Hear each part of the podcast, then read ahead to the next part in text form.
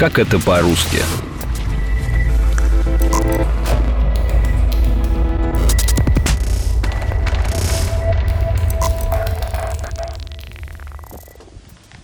Адаптер означает пустяковый человек.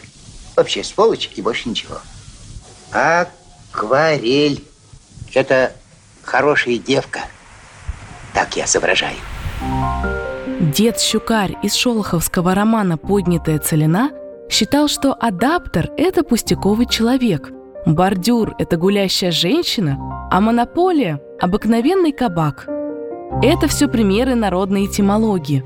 О том, что это за явление и как появилось, я расскажу сегодня.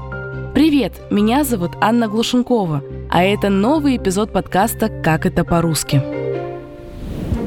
Народной этимологией называют ошибочные, но популярные предположения о происхождении слов. Подробнее рассказала филолог, доцент РУДН Татьяна Коренкова – такой подход игнорирует законы развития языка и опирается на произвольное толкование случайного сходства слов. Отечественные лингвисты предпочитают термин «ложная этимология». А в западной науке используют и другие термины – фольк-лингвистика, лингвофричество, то есть придумки лингвистических чудаков-фриков, криптофилология, любительская и наивная лингвистика. Легендой народной этимологии считается профессор Яков Толмачев – даже фамилия говорящая, от слова «толмач». Так на Руси называли устного переводчика. Был он старшим современником Пушкина и в 20-х годах XIX века преподавал риторику и языкознание в Санкт-Петербургском университете. Правда, потом, 1831 году, был уволен как лишенный педагогических способностей. А прославился он тем, что старался вывести происхождение иностранных слов из корней церковнославянского языка. Вот как Толмачев объяснял происхождение слова «хлеб» в различных языках. Когда замешивают муку, делается «хлябь». Отсюда, по мнению профессора, польское «хляб» и русское «хлеб». Затем эта хлябь начинает бродить. Отсюда немецкое слово «брод».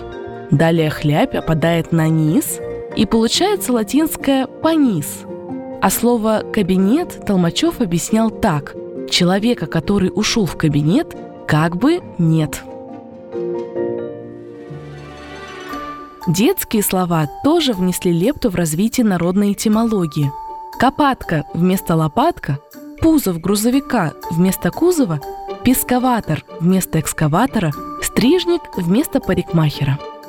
Или такие детские объяснения непонятных слов родного языка – кто такой барышник? Это дядя, который не работает, а только ухаживает за барышнями. А приказчик? А приказчик тот, кто отдает приказы. Ну а лапотник – это медведь, у которого болят лапы. Ошибочное толкование слов дают и школьники. Школьники на диктантах, проверяющие орфограмму через проверочные слова, часто ошибаются, перетолковывая по мере своего разумения некоторые слова. Так они пишут «спортакиада» через «о». А почему? Да потому что от «спорт» вместо «спартакиада» через «а» от «спартака». Еще ошибочно считают, что слово «капитал» образовано от «копить», ванильный от «вонь», а граммофон от наречия «громко». В слове «дотация» тоже ошибаются. Его возводят к глаголу «дать», хотя на самом деле дотация относится к латинскому «дотаре», то есть давать в приданное в дар. Обыгрывались подобные новостарословия и в классической литературе. Например, у Лескова в сказе о левше мелкоскоп – микроскоп, буриметр – барометр, студинг пудинг, внешне чем-то похожий на привычный тульскому мастеру студень. Верояция – это вариация. Тугамент – это документ, которому добавлена еще туго, беда от глагола «тужить».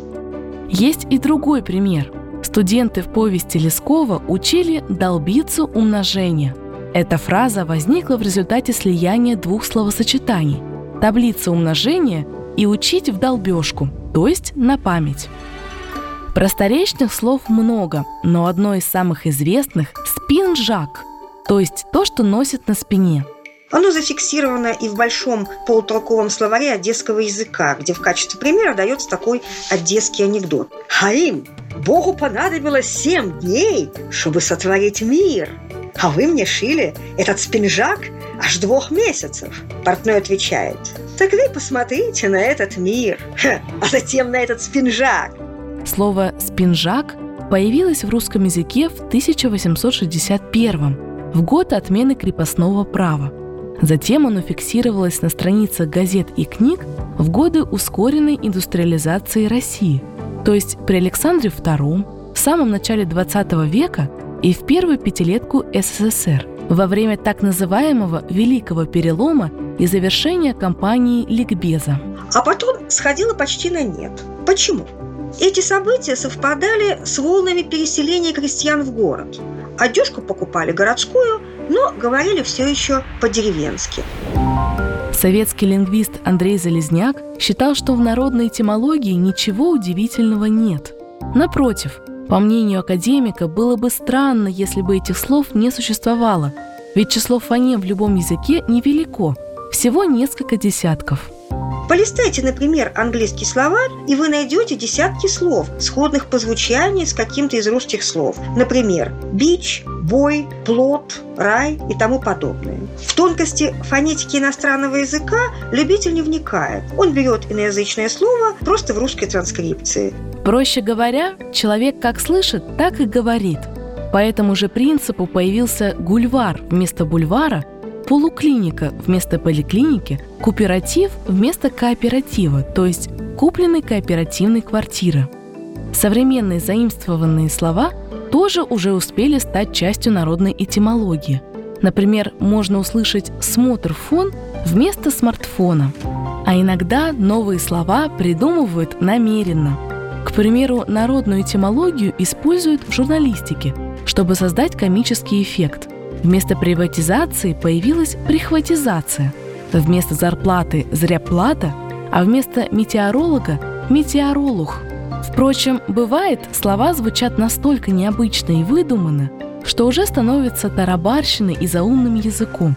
Об этих приемах в русском языке я рассказывала в эпизоде «Кто такие хливки и шарьки» и что не так с песней «Мальчик хочет в Тамбов».